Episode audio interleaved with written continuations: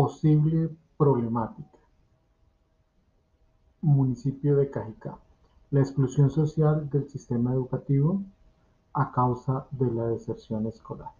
El municipio de Cajicá cuenta con su Plan de Desarrollo Cajicá Tejiendo Futuro, Unidos con toda seguridad 2020-2023.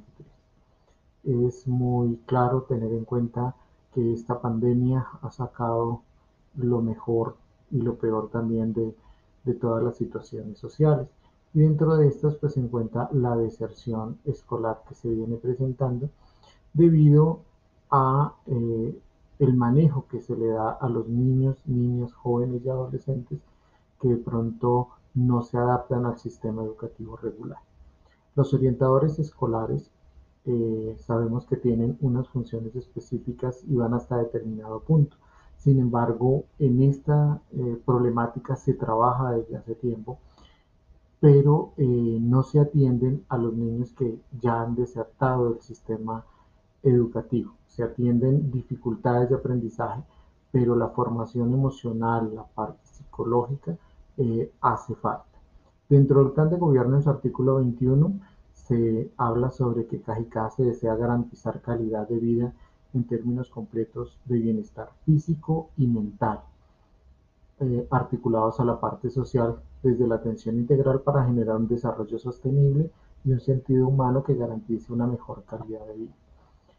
Eh, la problemática general es la deserción escolar y el aumento del número de estudiantes que se retiran de la educación regular por bajo nivel académico y problemas de convivencia.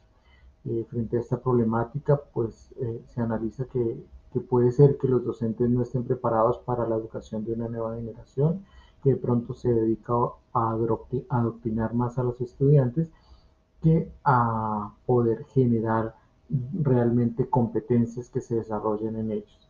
Eh, a nivel local hace falta un centro o una institución que atienda un poco más allá de la orientación escolar, sino se vaya al tratamiento psicológico y psiquiátrico de algunos eh, casos y problemas.